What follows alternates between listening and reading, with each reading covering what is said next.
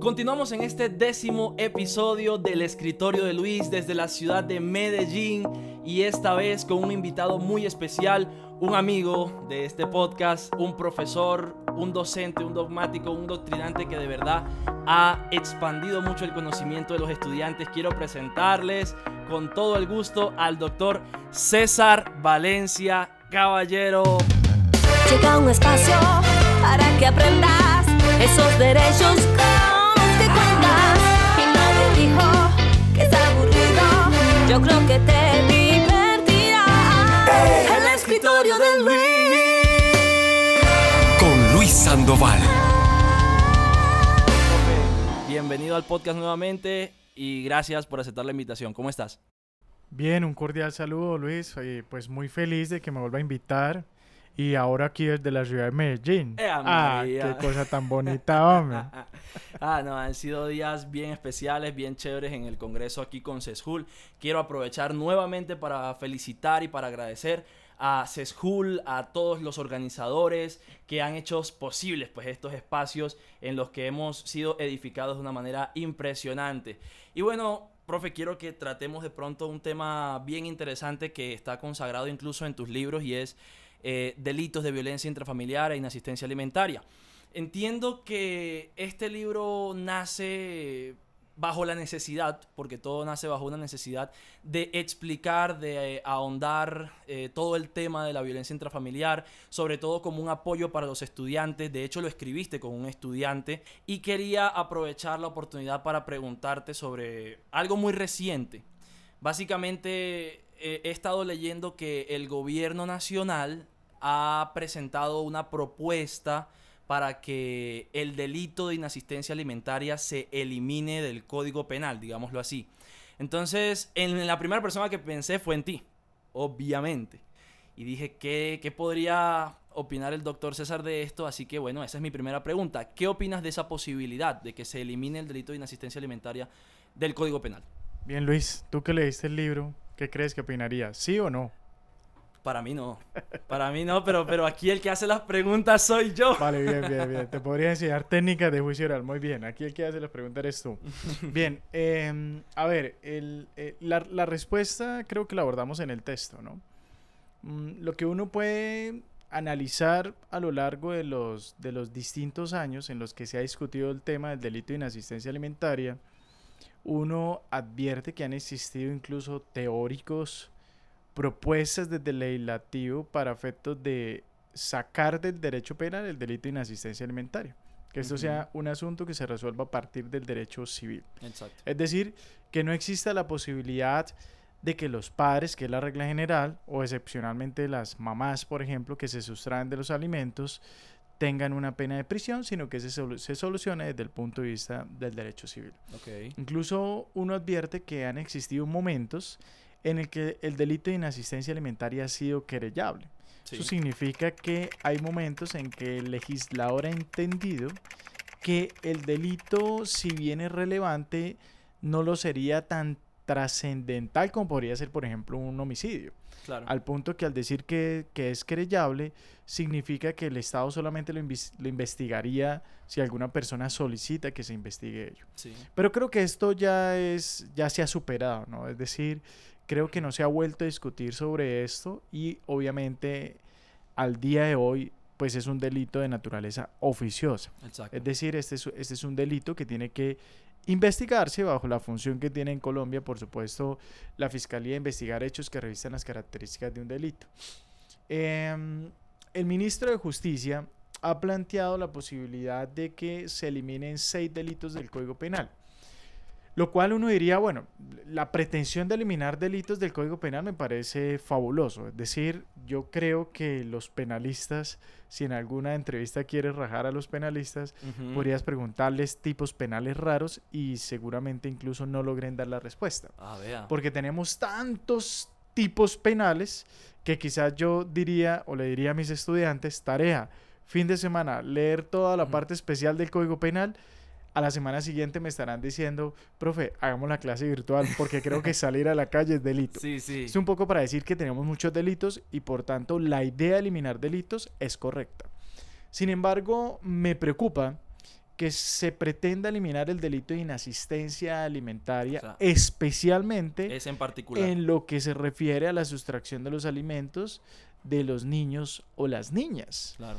En la medida que lo que uno puede advertir, y ese es mi, info- mi enfoque, así se puede obviamente leer en el texto, es que desde el punto de vista convencional, incluso uno de los, de los problemas jurídicos que resolvemos en el texto es el, el- el tema de los alimentos implica mm, una deuda económica y por tanto las personas eh, es constitucionalmente válido que se esté penalizando la idea supuestamente de una deuda de naturaleza económica Sí. y allí nosotros pues afirmamos que primero obviamente no se trata de un tema de dinero, o sea, Sí. no se trata de los alimentos de te doy eh, una cuota de 200 mil pesos, sino que el alimento, el alimento implica incluso un mandato de optimización que aparece desarrollado en el Código de Infancia y Adolescencia, que es el desarrollo integral del niño o la niña.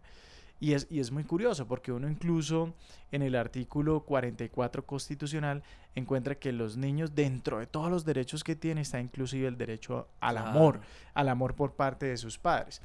Esto implica entonces que el tema de los alimentos, visto desde el maravilloso mundo del derecho penal, no se trata de una deuda, sino se trata de la obligación que tienen los padres, papá y mamá, dentro del vínculo institucional que liga a la familia, por supuesto, para desarrollar integralmente a un niño o a una niña, pero que además no es un problema exclusivo de los padres, sino incluso desde el principio de corresponsabilidad de la sociedad y del propio Estado. Esto lo indico así y así lo señalamos en el libro, porque nosotros planteamos que incluso el propio Pacto de San José Costa Rica, cuando hace alusión a que las personas no pueden ir a prisión por deudas, hace claramente la excepción en tratándose de alimentos para niños o Una niñas. excepción interesante. Y si uno encuentra, por ejemplo, por vía de la Convención de la Protección de los Derechos de los Niños de Nueva York, de Nueva York, también uno va a encontrar precisamente que existe un interés superior en el marco convencional para efectos de satisfacer la idea del desarrollo integral de los niños o niñas. A partir de allí, entonces yo digo, pues se va a discutir de si sacamos el delito de inasistencia alimentaria o no del Código Penal. Y uno diría, bueno, pues podría ser, podría ser una posibilidad, pero el Estado colombiano está preparado en el marco de ese principio de corresponsabilidad para eventualmente satisfacer el desarrollo integral de los niños o las niñas a través de las otras herramientas del derecho. Eh, ahí el asunto. Es decir, se puede solucionar a través de un proceso de naturaleza civil, por ejemplo, o un proceso de naturaleza sancionatoria que no sea de carácter penal. Yo creo que no, ¿cierto? Yo creo que no.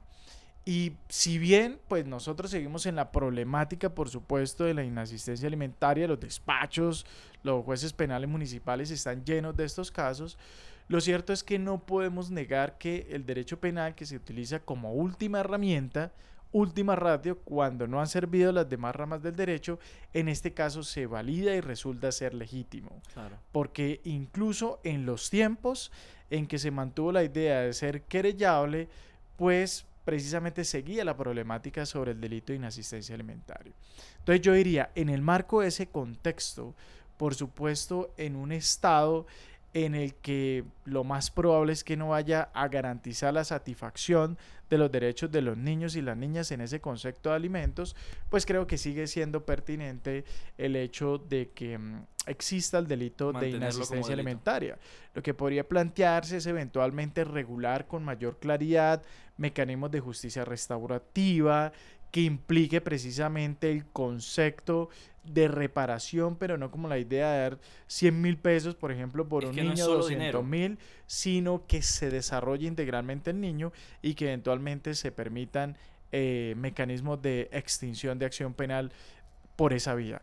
Ahora, si el proyecto viene con una idea alternativa en la que se genere la satisfacción, por supuesto, del desarrollo integra- de- integral de los niños o las niñas, pues otra sería la discusión. Claro. Pero lo que se ha denunciado tiene que ver simplemente con eliminar. Es Con decir, si yo elimino de tajo la idea del tipo penal de inasistencia alimentaria en nuestro código penal, pues entonces el Estado está incumpliendo su compromiso internacional precisamente por velar por la protección de los derechos de los niños y de las niñas?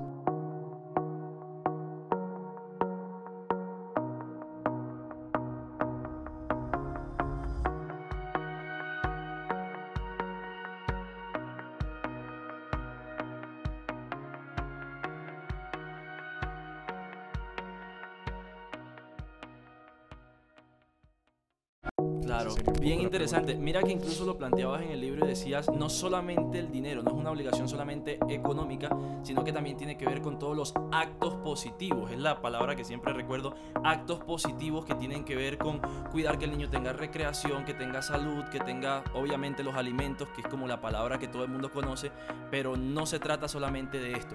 Incluso mencionabas en una parte que me pareció bien interesante. Bueno, hay muchas partes que me parecieron bien chéveres. Eh, de hecho, aprovecho para resaltar ahí como en un paréntesis, cuando hablabas sobre la convencionalidad, cuando hablabas de los, del derecho comparado y mencionabas países como Perú, como Bolivia, eh, traías a colación que en varios de estos países es delito incluso que se abandone a la mujer embarazada.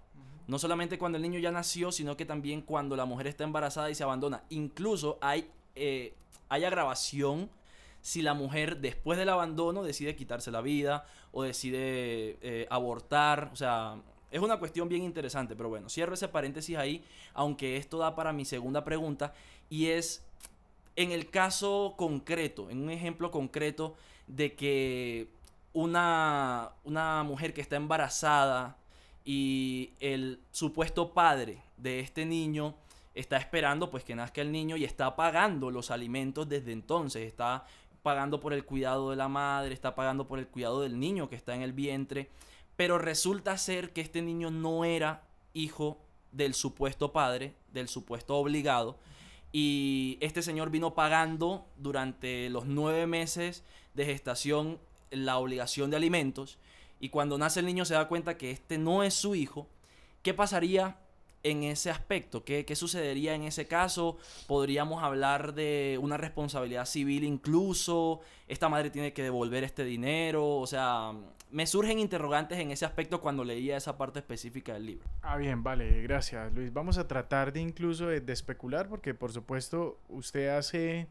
relación al marco del derecho comparado, pero me lo pregunta en Colombia, ¿no? Entonces, la hipótesis sería, ¿qué pasa con la idea de que una mujer queda embarazada y eh, hay un hombre que cree que ese es su hijo y empieza de alguna manera a, a garantizar los alimentos? Exacto. O, o o digamos no los alimentos, sino a, a satisfacer el desarrollo integral de la noción de vida que hay allí, ¿no? Claro. Entonces, yo creo que me lleva a una discusión que, que es muy bonita en el marco del derecho penal y que incluso se interrelaciona con el derecho civil, pero que evidencia la conexión del derecho penal con el derecho constitucional especialmente el desarrollo de los derechos fundamentales. Yo eh, siempre en mi materia de penal especial, cuando arrancamos a hacer alusión a los delitos contra la vida y la integridad personal, le resalto a mis estudiantes que lo primero que tenemos que hacer antes de estudiar los tipos penales es estudiar si ese bien jurídico, si ese interés tiene la categoría de derecho fundamental o derecho humano. Porque si no tiene la categoría de derecho fundamental o derecho humano, pues eh, el derecho penal no estaría legitimado para solucionar esa clase de conflictos. Para eso estarían, por supuesto, las otras herramientas del derecho. Fíjense que en el derecho civil nos, nos han enseñado en la noción de persona que la persona natural eh, eh, implica la noción del origen de persona cuando se, desprien- se desprende del vientre materno y respira por siquiera un instante. Exacto. Y además se dice que la noción de persona es una abstracción o una noción jurídica que implica que ostenta derechos y obligaciones. Y uno podría hacer aquí como una especie de silogismo y, y- y- y se respondería de la siguiente manera. Si se es persona desde que se desprende del vientre materno y respira por siquiera un instante, y solamente se ostenta derechos y obligaciones desde que se es persona, las etapas previas de esa noción de que se es persona no hay derechos, sería un poco la pregunta, Mm, ¿no? Es decir, si el derecho civil nos plantea que persona es la que ostenta derechos, y persona es la que se separa del vientre materno. ¿qué pasa en esos episodios en los que em, el óvulo es fecundado por un espermatozoide y luego el óvulo desciende a las paredes del útero, eso se llama anidación, con el fin de que allí se desarrolle el feto que posteriormente irá bajo un embarazo a término, un expulsivo y arrancará lo que se conoce como la noción de persona si se desprende del vientre materno Exacto. y respira por siquiera un instante. Entonces, el derecho penal de alguna manera se dio cuenta que esa noción tradicional de persona tendría problema en lo que se refiere a la validez de la protección de estadios previos a esa noción de persona. Fíjense eso tan bonito. Entonces uno podría decir, oiga, entonces ¿qué hacemos acá? ¿Será que el derecho penal está pretendiendo protección sobre una noción de un derecho frente a alguien que no es persona y eso es correcto si seguimos esa noción tradicional del derecho civil? Un buen Y interrogante. ahí es donde creo que el derecho penal se conecta maravillosamente con el derecho constitucional. Maravilloso. Un poco para decir lo siguiente. Es que la discusión no es si es persona o no. La discusión no es si se, si se paró o no del vientre materno y respiró por siquiera un instante. Ajá. La discusión es, ¿la vida es una noción que le pertenece al derecho? Luis, hágase esa pregunta. Ah. Hoy estás acá, hoy estamos acá en Medellín, pero preguntémonos, mm, nosotros llegamos a este mundo porque nosotros quisimos, o sea, tú decidiste venir a este mundo.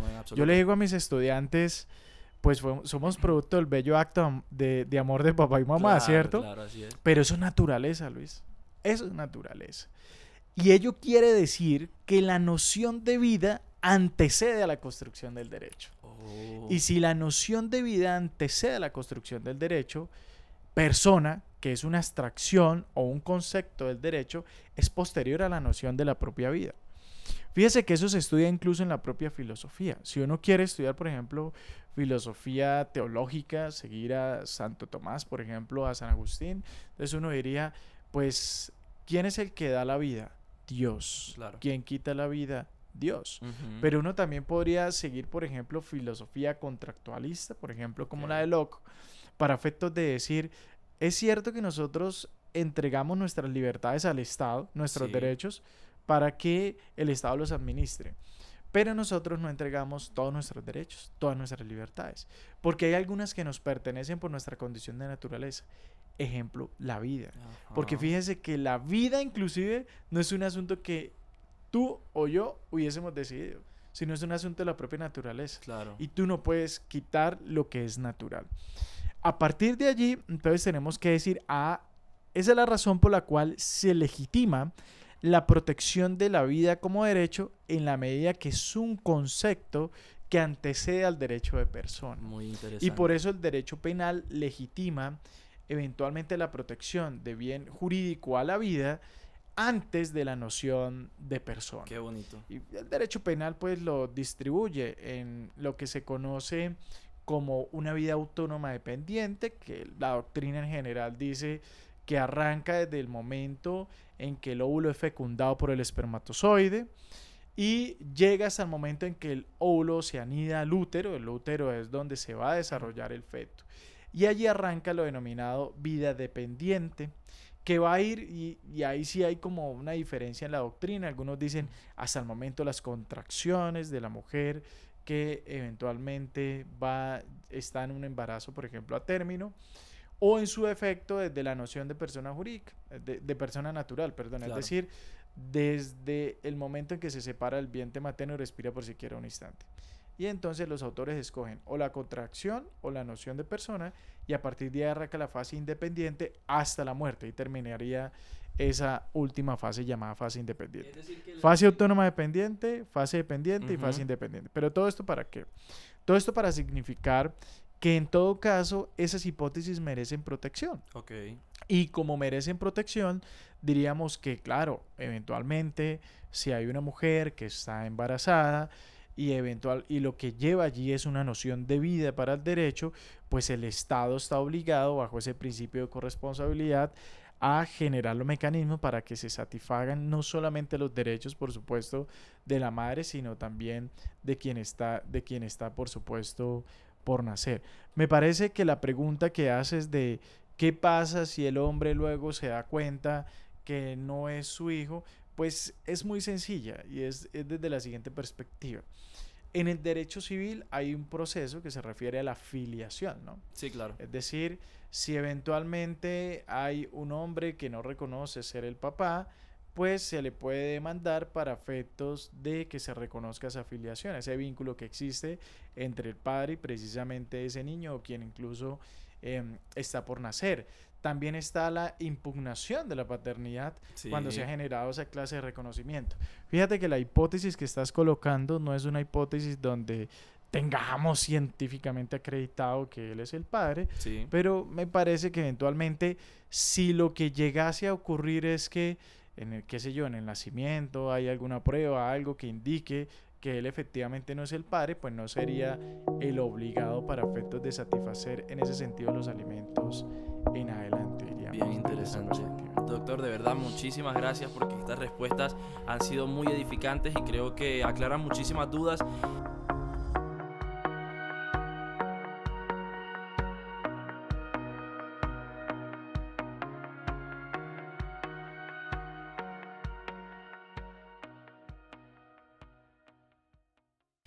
También hay cosas en el libro, por ejemplo, que despejaron ciertos cuestionamientos. Creo que hablo por todos los compañeros, por todos los que pudimos tener la oportunidad de leerlo, acerca del tema de la violencia cuando es sistemática. O sea, ya comenzamos a hablar de violencia intrafamiliar. Y una de las cosas que yo pensaba antes de leer el libro era que era necesario que la violencia fuese repetida para que se configurara como violencia intrafamiliar. No sé por qué en algún momento tuve ese pensamiento o tenía ese paradigma, pero al leer el libro pues me di cuenta de algo muy, muy diferente. Entonces quería aprovechar para traer esa misma pregunta acá para que nos comparta también en el podcast y para aquellos que de pronto no han tenido la oportunidad de leer el libro, preguntarle, ¿debe ser sistemática la violencia eh, para que se pueda configurar como violencia intrafamiliar? Bien, voy a arrancar con esto, Luis, y es lo siguiente. El delito de violencia intrafamiliar también en algún momento fue querellable, luego oficioso, y también en algún momento un fiscal general de la nación propuso sacarlo del Código Penal. O sea, también, también ha tenido la idea de sacarlo del Código Penal. Pero nosotros en el libro, pues obviamente decimos que, pues, por supuesto, esa no puede ser la solución, un poco más o menos lo que ya argumenté. Pero bien, yo creo que en el tema de violencia intrafamiliar, en el que necesariamente también hay una conexión con el derecho de familia, diríamos es que hay que diferenciar la violencia intrafamiliar del tipo base, si se quiere, es decir, la violencia intrafamiliar que se genera frente a los miembros de la familia o quienes están vinculados a una unidad doméstica. Claro, así es. A aquellas hipótesis que si adviertes el inciso segundo del 229, lo que ubica son sujetos de especial protección. Y uno de ellos es la mujer. ¿vale? Entonces, la discusión ha partido de lo siguiente. De preguntarse si, de preguntarse si, por ejemplo, si de repente el hombre está en la casa y la mujer tenía el celular del hombre y resulta que el hombre llegó y le fue a quitar el celular y le dio un golpe sin un contexto detrás que diga que el hombre sea un machista o que el hombre ha generado un ciclo de violencia sistemático en contra de la mujer. La gran pregunta es, ese episodio de violencia, porque claramente es de violencia, eso no se puede legitimar de esa manera. Podría ser violencia Diríamos, es violencia intrafamiliar del tipo base o es una violencia intrafamiliar del inciso segundo que llaman violencia intrafamiliar agravada. Pues ¿cuál es la diferencia? Pues la, diferencia por supuesto es que la agravada se, se, se impondrían más años de prisión. Pero además la diferencia no es solamente cuantitativa en el marco de los años de prisión, sino es lo siguiente, lo que acabo de decir, sujetos de especial protección. Eso para significarle que donde se exige eventualmente que se acredite ese contexto de violencia en el que una forma puede ser lo reiterativo, es decir, que el hecho indique, por ejemplo, que hombre, pues ese fue un sujeto que golpeó a la mujer, pero además es que es un sujeto que llega a la casa, que piensa que las mujeres simplemente es para hacer aseo en la casa, que puede dominar a su mujer cuando quiera. Esa, visión machista, esa visión misógena y esto, que se tiene. Y, dicho sea de entonces, ¿se acredita con testigos? Claro, se, se acredita con los medios de prueba que existen, por supuesto, en, e- en el ordenamiento jurídico colombiano. Entonces, si es esa hipótesis, nótese que hay un contexto de violencia por razones de género. Claro. Entonces ahí se agrava la situación. o sea, es por Y ser eso- mujer. Y e- exacto, por ser mujer. Por el hecho de ser mujer en el O contexto sea, de género. es como en el delito de feminicidio, que también es por el hecho de ser mujer. Mire que hay, hay algo incluso bastante curioso, nosotros lo planteamos en el libro, y es que el, el- el artículo 229, incluso después de la última reforma del 2019, eh, sigue diciendo eh, cuando la violencia es, recae sobre una mujer. En cambio, el tipo penal de feminicidio, que se, se crea en el 2015, termina diciendo que eh, se trata de causar la muerte a una mujer por el hecho de ser mujer. Fíjese que el enunciado normativo es diferente. En el de violencia intrafamiliar se dice mujer, en el de feminicidio se dice mujer por el hecho de ser mujer. Ok. Claro, cuando uno va y encuentra la discusión de por qué se dio el feminicidio, que además es correcto que exista ese tipo penal, Sí. es porque es distinto matar a María, por ejemplo, porque lo que hizo el sujeto fue que hurtó a María y le disparó y la mató. Entonces uno diría, pues ah- ahí hay un homicidio, ¿cierto? Y por supuesto tendríamos también un, un, un hurto y se podrían revisar temas de las agravaciones en el homicidio, por supuesto el calificante también en el hurto, pero es distinto a cuando un sujeto mata a María por el hecho de ser mujer. Exacto. Es que si no estás conmigo no vas a ser para nadie Ajá. y entonces la mata. Ahí tendríamos un feminicidio. Pues bien, cuando llevamos esta discusión a, a la violencia intrafamiliar, nosotros abordamos, por supuesto, en el libro incluso, porque la propia jurisprudencia eh, ha existido en momentos que ha pensado diferente, pero al día de hoy termina diciendo, mire, el tipo penal dice que recaiga sobre una mujer, pero la idea de la interpretación auténtica de ese enunciado normativo, según las discusiones que se dio, tiene que ver con la convención Belén do Pará, esto es la que busca la eliminación de cualquier forma de violencia contra la mujer y la obligación de investigar, juzgar y sancionar esas formas de violencia contra la mujer. Maravilloso. Implica que el Estado está en la obligación, por supuesto, de ello. Y por esa razón, ese tipo penal debe interpretarse en ese inciso segundo, que será violencia contra la mujer cuando se des en, el con- en ese contexto Exacto. por razones de género. Bien interesante, doctor. Ahora, en el mismo plano de la violencia intrafamiliar me gustaría preguntar, porque aquí se puede dar que la violencia sea de parte y parte, supongamos. Entonces, ¿qué pasa si el hombre sí es machista, tiene la costumbre de golpear a esta mujer, pero ya es costumbre en la relación y en la convivencia? Sí, que de hecho en el libro mencionabas unidad doméstica, si es una aclaración sobre esto, podemos hablar de eso en otro momento. Pero, ¿qué pasa si en esa unidad de convivencia, en esa unidad familiar, ya se tiene como costumbre que el hombre golpea y la mujer también responde? Entonces, ¿qué pasa si ahí los daños y la violencia son bilaterales? Bien, yo creo, yo creo que en esa pregunta que haces, que además es bien interesante, ha- habría que colocar como, como dos variables, ¿no? Ok. Es decir, eh, si nosotros en el- estamos en el marco de una violencia intrafamiliar, en el, en el que la violencia se da del hombre hacia la mujer, en un contexto de agresiones por razones de género, si la mujer, por ejemplo, eventualmente responde, yo creo que más que atribuirle a una mujer eh, ser autora de violencia intrafamiliar, podríamos estar pensando es en una legítima defensa.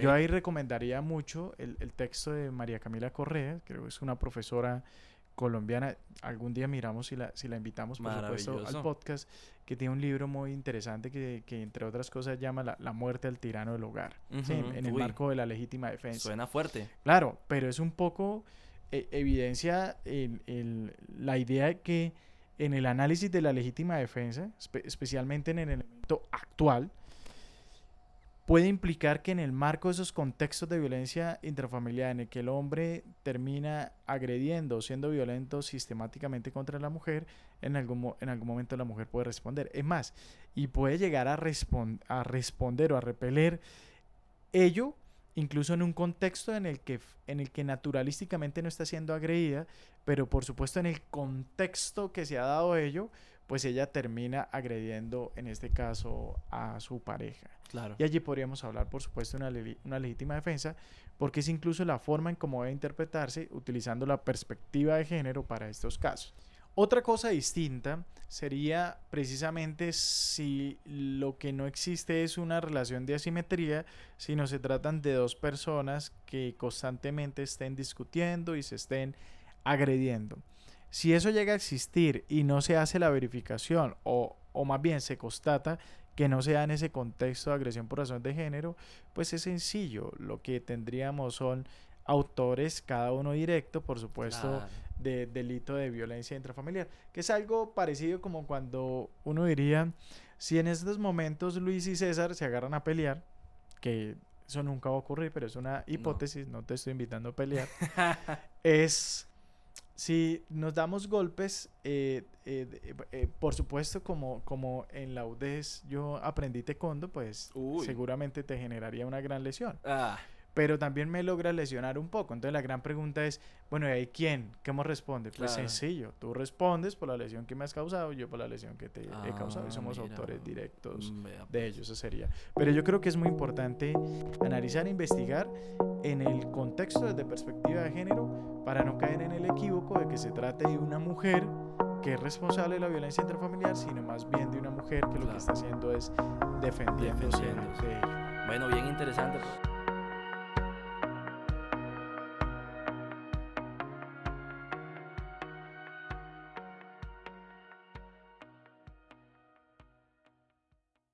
Yo quiero terminar las preguntas de contenido con, con un último cuestionante que tiene que ver más con la práctica, ¿no? Y es básicamente esos prejuicios, esos paradigmas que de pronto has encontrado durante la práctica del derecho, no solamente en tu función como juez, sino también en otros aspectos, en otros momentos de, de tu carrera. ¿Qué tipo de prejuicios has encontrado? ¿Qué tipo de prejuicios has evidenciado? ¿Y cuál sería el mensaje sobre todo? Porque esto quiero también dejarlo para la comunidad que nos, que nos sintoniza y que nos ve. ¿Cuál sería el mensaje a partir de estos prejuicios que podrías dejarle a los intelectuales del escritorio de Luis?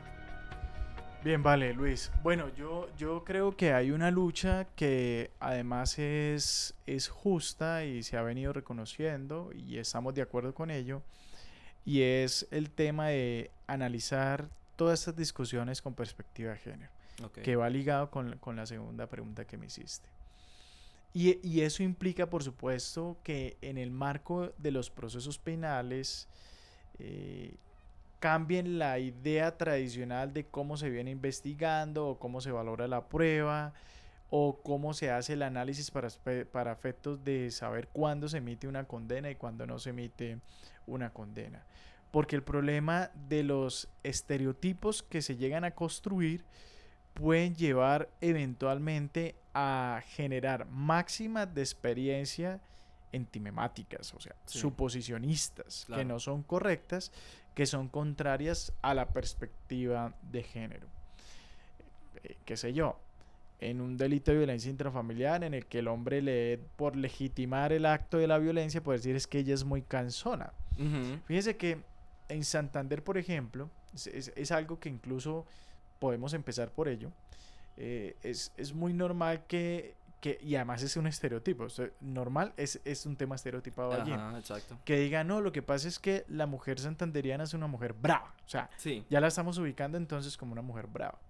Entonces piénsese en el marco de un proceso penal en el que se, tenga, se, se indique, no, lo que pasa es que se trata de una mujer santanderiana y como son bravas, entonces se lo buscó. Inaceptable. Pues precisamente eso es un estereotipo que está basado en una idea machista, ¿no? Podríamos más bien decir de las mujeres santanderianas que son mujeres trabajadoras, que son mujeres berracas, que son mujeres echadas para adelante, porque Así eso es. sí que las, las caracteriza. Entonces, yo creo que el gran mensaje es que, por supuesto, al interior de nuestros hogares, en el marco de las instituciones, en el marco de los procesos, tenemos que empezar a eliminar esas cla- esa clase de estereotipos en las que hemos etiquetado, por ejemplo, a las mujeres de esa manera, pero además en la que justificamos comportamientos que eventualmente resulten ser machistas.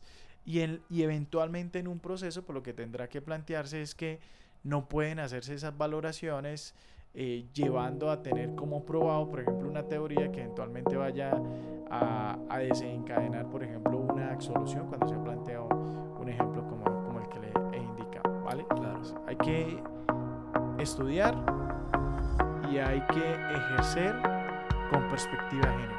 Obvio, respetando la presunción de inocencia. Todo va a depender, por supuesto, del caso concreto. Maravilloso, profe, de verdad que sí. Bueno, aprovechar este momento para agradecerte, para agradecer a CESHUL, agradecer a todos los organizadores, a todas las personas que han estado a cargo de este evento, de este cuarto congreso de teoría del delito y sistemas acusatorios. De verdad que ha sido una experiencia maravillosa, bueno, desde Medellín y un gusto tenerte nuevamente. Esperamos que sigas aceptando estas invitaciones. Eh, bueno, tuvimos la oportunidad de tenerte en el segundo episodio, ya este es el décimo episodio.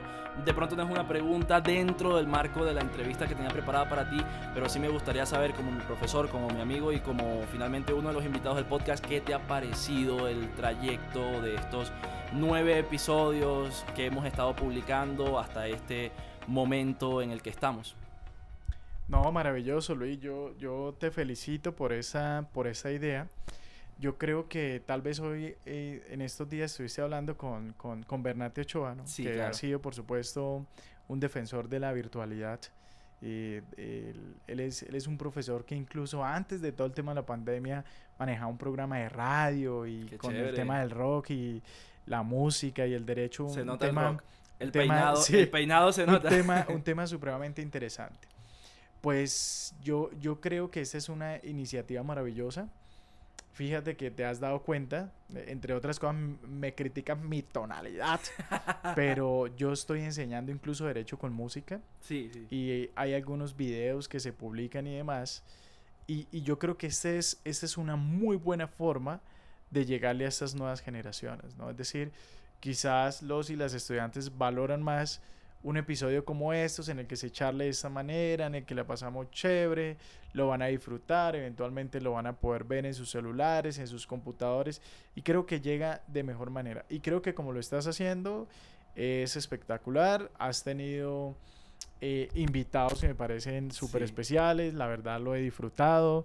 Eh, todavía estoy preguntándole a la doctora Diana que con el ¿Y qué caso del perrito perro? que, que si, que se absolvió, condenó y No. bueno, por, por ahí me dijo que no se acuerda. ¿No se acuerda? no, tiene, tiene su Pero bueno, te cuento que me los he visto todos y los he disfrutado y la verdad pues invito a todos y a todas a que lo vean y que lo sigan porque realmente es, es, es maravilloso. Maravilloso. Declaro entonces en este podcast que es definitivamente en un futuro no, no muy cercano eh, vas a estar eh, como un- uno de los mejores influencers en, en esta temática Eso. porque, porque lo haces muy bien, ¿no? Entonces sí, con disciplina.